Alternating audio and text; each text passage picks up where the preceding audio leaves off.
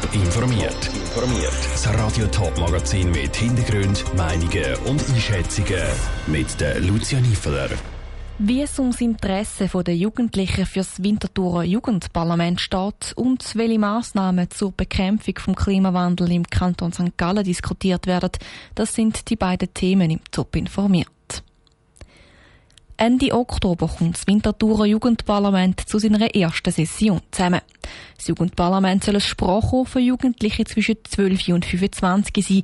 Die können dort ihre Anliegen einbringen.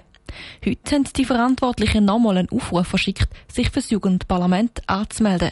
Ist das nötig, weil sich bis jetzt zu wenig Jugendliche gemeldet haben? Der Jan Isler hat bei der Co-Präsidentin vom Jugendparlament nachgefragt. Am 30. Oktober steigt im Winterthurer Gemeinderatssaal die erste Session vom Winterthurer Jugendparlament. Mit dem Jugendparlament sollen sich die jungen politikinteressierten Menschen in und um Winterthur Gehör verschaffen. Zu der Hauptaufgabe zählen zum einen die politische Bildung, aber auch zum anderen eine Plattform zu bieten, wo Nachwuchspolitiker ihre ersten Erfahrungen können sammeln können.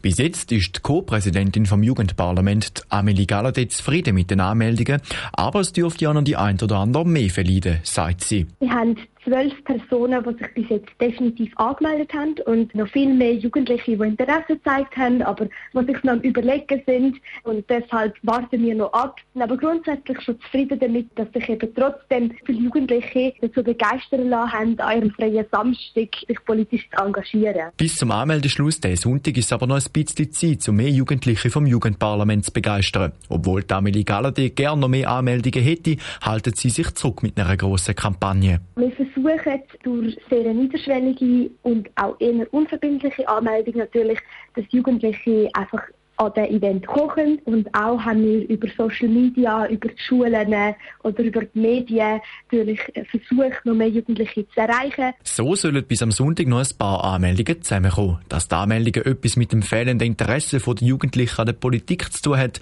wird Amelie Galladay so aber nicht unterschreiben denke, dass bei vielen Jugendlichen durchaus ein Interesse für Politik besteht, dass sie auch interessiert sind darüber, was diskutiert wird und auch wollen mitreden. Oftmals eben ist dann einfach der Schweiz zwischen dem Interesse und dem effektiven Engagement der Ort, wo man Jugendliche vielleicht auch noch vermehrt muss abholen Und das ist jetzt noch die Aufgabe der Verantwortlichen bis Ende Woche. In der ersten Session wird im Jugendparlament über Themen wie Klimapolitik oder psychische Gesundheit diskutiert.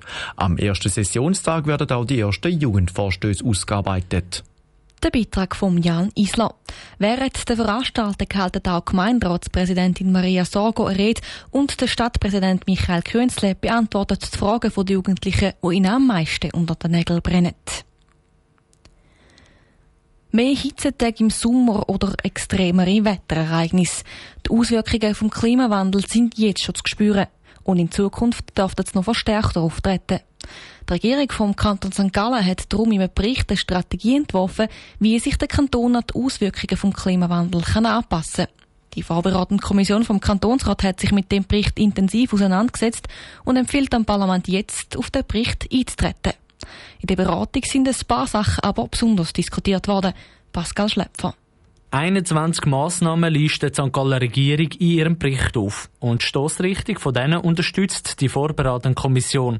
Bei ein paar sind aber auch Fragen auftaucht. Zum Beispiel, wenn es um die Wälder oder den Ackerbau geht, sagt der Kommissionspräsident Bernhard Hauser. Muss man im Wald dann auf bestimmte Höhen die Zusammensetzung der Bäume ändern? Dann ist die Frage, wie muss die Landwirtschaft darauf reagieren? Also heißt das, dass jetzt gewisse Pflanzenarten häufiger sollten abpflanzt werden, weil andere weniger gut leben? Aber auch wie die Fische vor den steigenden Wassertemperaturen sollen geschützt werden, ist Thema in der Kommission gewesen.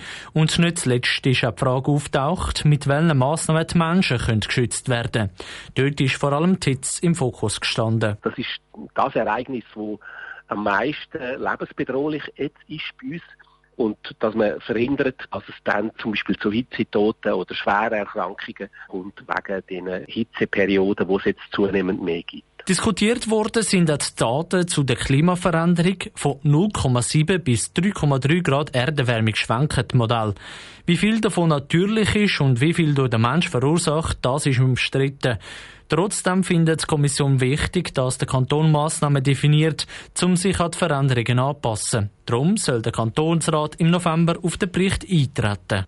Der Beitrag von Pascal Schläpfer. Mit den 21 definierten Massnahmen wird der Kanton St. Gallen bis in vier Jahren auf die Entwicklungen durch den Klimawandel reagieren. Für die Umsetzung rechnet die Regierung mit Kosten von 1,7 Millionen Franken. Top informiert, auch als Podcast. Mehr Informationen gibt's auf toponline.ch.